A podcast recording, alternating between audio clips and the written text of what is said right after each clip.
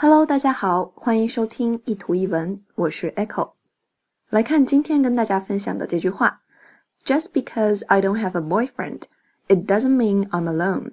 I have food and the internet. 再来一遍：Just because I don't have a boyfriend, it doesn't mean I'm alone. I have food and the internet.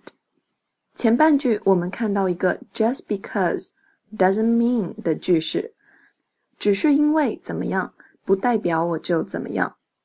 So just because I don't have a boyfriend，只是因为我没有男朋友，it doesn't mean I'm alone。Alone 表示孤单的、独自一人的。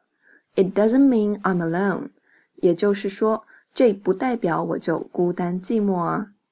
I'm 和 alone 可以连读，I'm alone，I'm alone。虽然我没有男票，但是 I have food and the internet。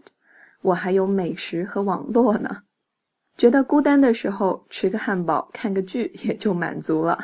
不知道这算不算单身狗的自我安慰呢？其实单身的人觉得孤单也是难免的吧，尤其是到了像情人节啊、七夕啊、双十一这样的虐狗节日。我的想法是，虽然孤单，但也不要因此就觉得自己好惨啊。不要因为寂寞就着急的去摆脱单身，毕竟缘分是急不来的嘛。就像有时候掉了个东西，怎么找都找不到，不找的时候它反而就自己出现了。所以还是要保持好心态，毕竟我们还有美食和 WiFi 呀。Just because I don't have a boyfriend, it doesn't mean I'm alone. I have food and the internet.